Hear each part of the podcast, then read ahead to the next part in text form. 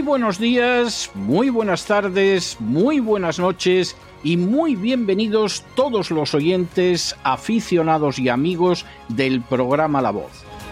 La Voz comienza ahora un nuevo crowdfunding para su décima temporada, la que corresponde a 2023-2024. Lo hace además en unos tiempos en que la libertad está más amenazada que nunca en España, en Hispanoamérica y en el resto del mundo. Una vez más, como en las temporadas anteriores, está en manos de ustedes que la voz deje de emitirse o que por el contrario continúe sus tareas cotidianas. Debido a la crisis económica, al cambio del dólar en relación con el euro y sobre todo a la censura persistente de este programa en las redes con su correspondiente desmonetarización, en esta décima temporada nos vemos obligados a aumentar el objetivo del crowdfunding hasta la cifra de 150 mil dólares. Con esa cantidad, la voz podría cubrir los gastos de hardware, la distribución por Internet del programa, los modestísimos estipendios que recibe el equipo de la voz, integrado por ocho personas, así como los gastos generados por la comisión, las recompensas y los gastos de envío relacionados con el crowdfunding. Por supuesto, una vez más, la décima vez, como cada año, son ustedes los que deciden. Si creen que merece la pena contribuir a la causa de la verdad, de la libertad y de la justicia, como un aporte tan modesto como puede ser el coste de tres cafés o de dos refrescos, si piensan que merece la pena seguir escuchando día a día la voz son ustedes más que bienvenidos a la hora de contribuir al nuevo crowdfunding que permitirá que puedan escuchar este programa una temporada más. Muchas gracias por todo. God bless you. Que Dios los bendiga.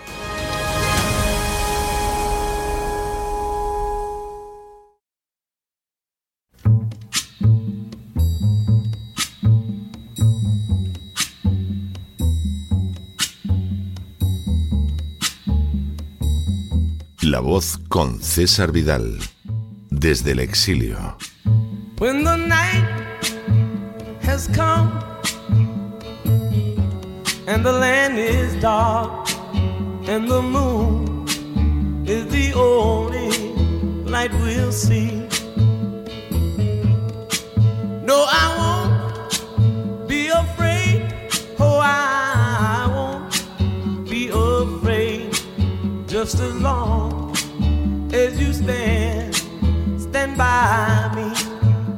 Muy buenos días, muy buenas tardes, muy buenas noches y muy bienvenidos a esta nueva singladura de la voz. Soy César Vidal. Hoy es el lunes 5 de junio de 2023 y me dirijo a los hispanoparlantes de ambos hemisferios, a los situados a uno y otro lado del Atlántico, y como siempre lo hago desde el exilio. Corría el año 1787 cuando se reunió en la ciudad americana de Filadelfia una convención constitucional cuya finalidad era dar forma escrita a una constitución por la que se rigieran los Estados Unidos de América.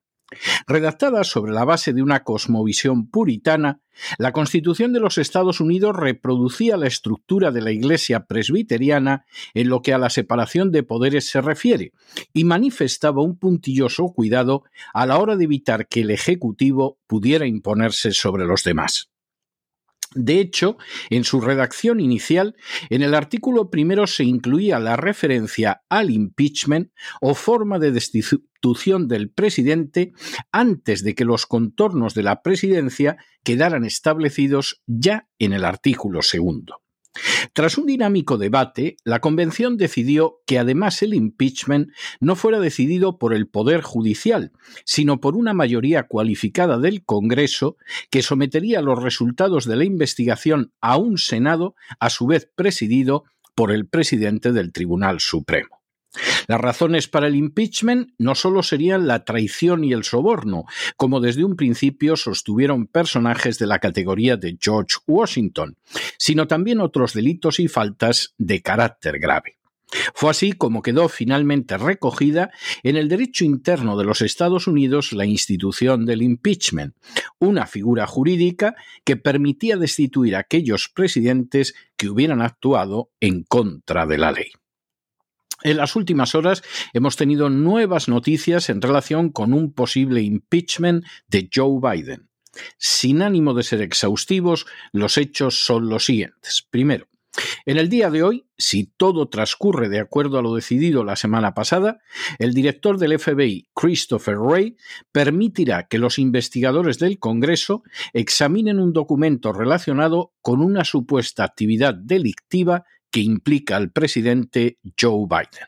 Segundo, el mes pasado el Comité de Supervisión del Congreso exigió de Wray que entregara una copia de un documento del FBI donde presuntamente aparecen pruebas de que durante el periodo en que ocupó la vicepresidencia, Biden estuvo implicado en un montaje criminal de sobornos.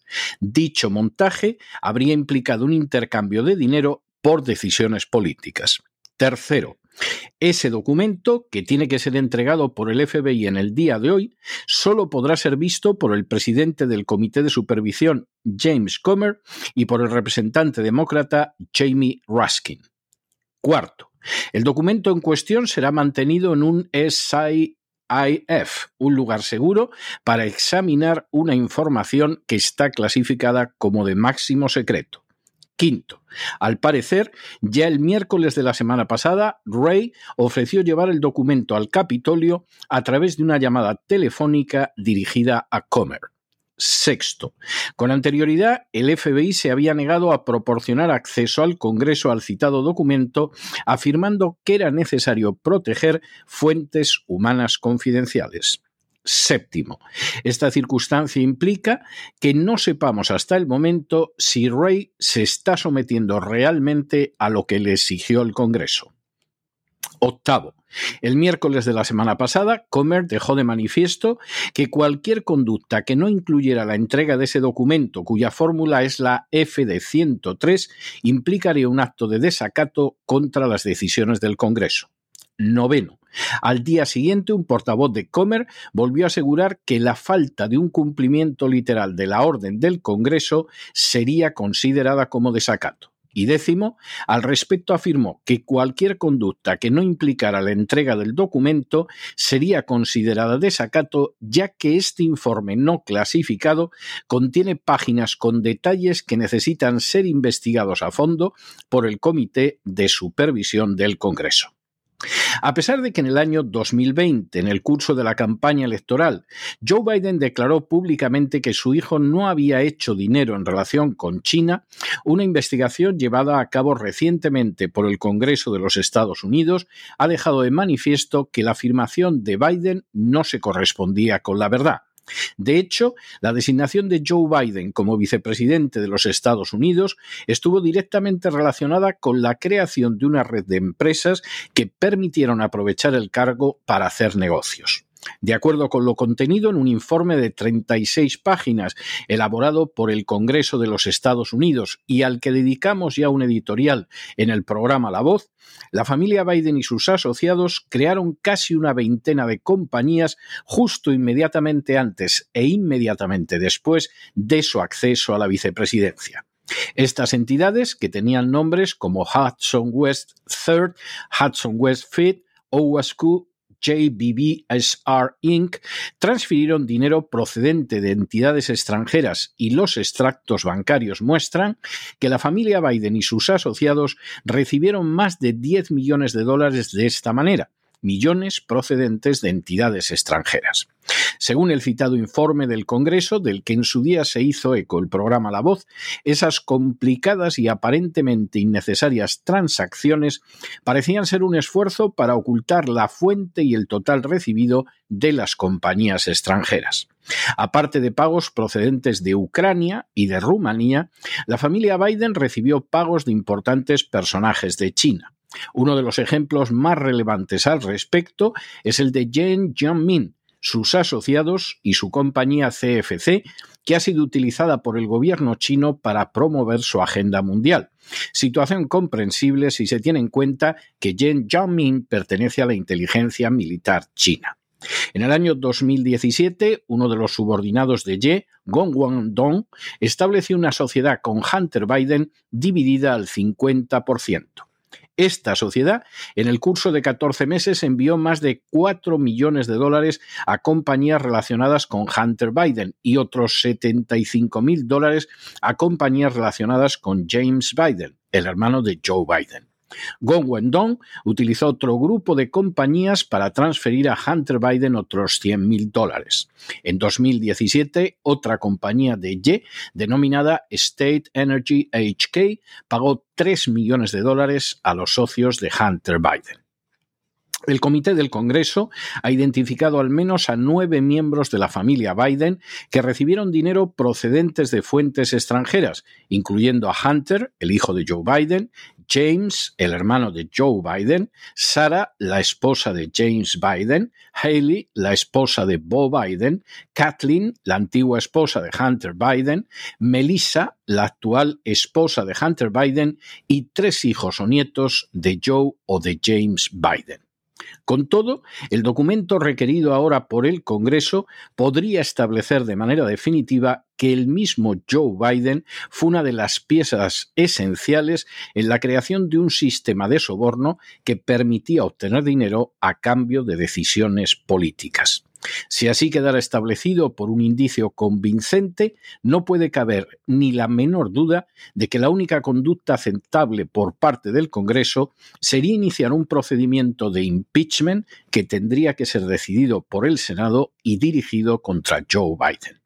Sería desde luego un procedimiento más que justificado legalmente, puesto que Biden habría perpetrado los dos supuestos máximos para los que se concibió esta institución, que son precisamente el soborno y la traición.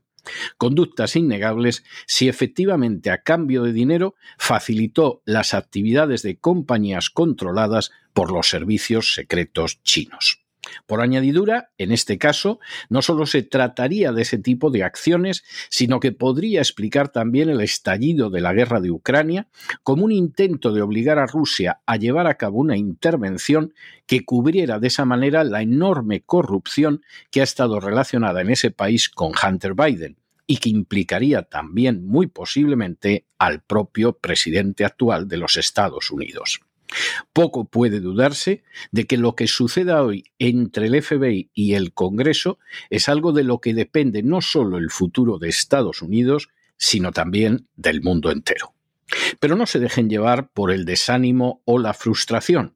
Y es que a pesar de que los poderosos muchas veces parecen gigantes, es solo porque se les contempla de rodillas, y ya va siendo hora de ponerse en pie. Mientras tanto, en el tiempo que han necesitado ustedes para escuchar este editorial, la deuda pública española ha aumentado en más de 7 millones de euros. Y solo Dios sabe qué parte de esa cantidad se debe simplemente a los sobornos recibidos por políticos españoles que, por supuesto, acaban pagando los pobres ciudadanos. Muy buenos días muy buenas tardes, muy buenas noches. Les ha hablado César Vidal desde el exilio. Que Dios los bendiga.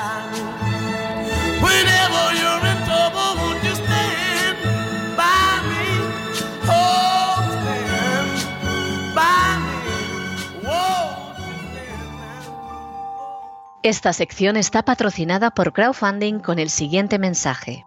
Nuestro Señor Jesucristo, el único Dios verdadero, es misericordioso y nuestro Salvador.